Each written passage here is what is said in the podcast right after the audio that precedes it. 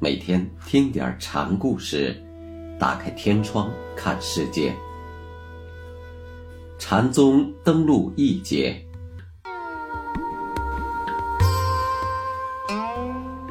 今天给大家讲庞蕴居士的故事。在讲庞蕴居士的故事之前，先给大家介绍一下什么叫居士。居士是僧人的一种，与僧人不同的是，他们不出家、不剃度，可以结婚，也可以有万贯的家私。佛经中有部重要的经典，叫《维摩诘经》，是维摩诘居士和文殊菩萨的对话记录。不出家，又结婚，又续财。怎么可以成为四大皆空的佛门中人呢？看维摩诘的故事，可解此疑。这位维摩居士是费舍离城的首富，妻妾美女成群。他在与文殊的对话中强调，真正的佛法不一定过严格的出家修行生活，关键还看。主观修养，看心境是否清净。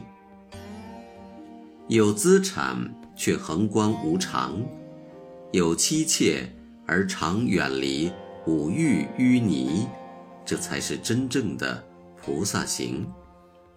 在这一点上，维摩诘与禅宗的大智很是相近，所以居士可以说是心里的和尚。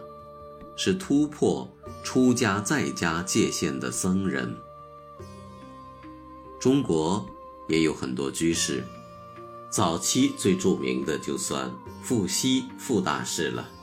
此人与梁武帝同时，曾作《新王明》，中有“悟道真事，自观自心，知佛在内，不向外寻。”即心即佛，即佛即心。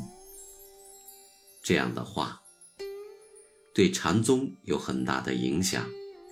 傅大师最有名的还是下边所举的这首偈子：“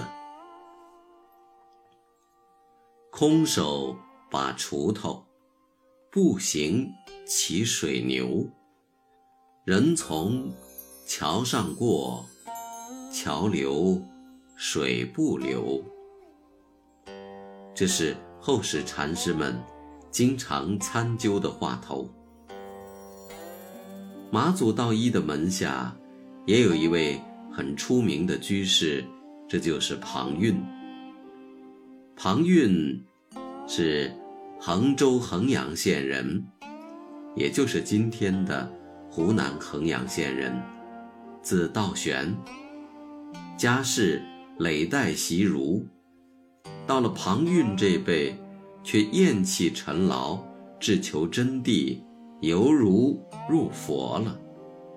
中国历史上，犹如入佛的人很多，相反，由佛归儒的也大有人在。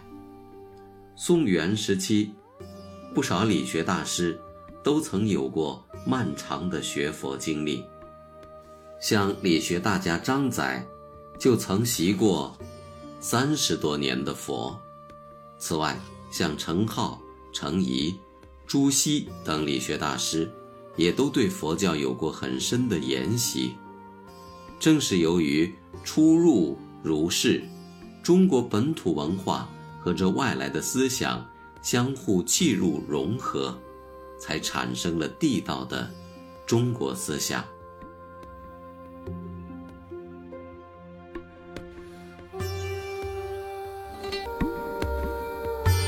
Música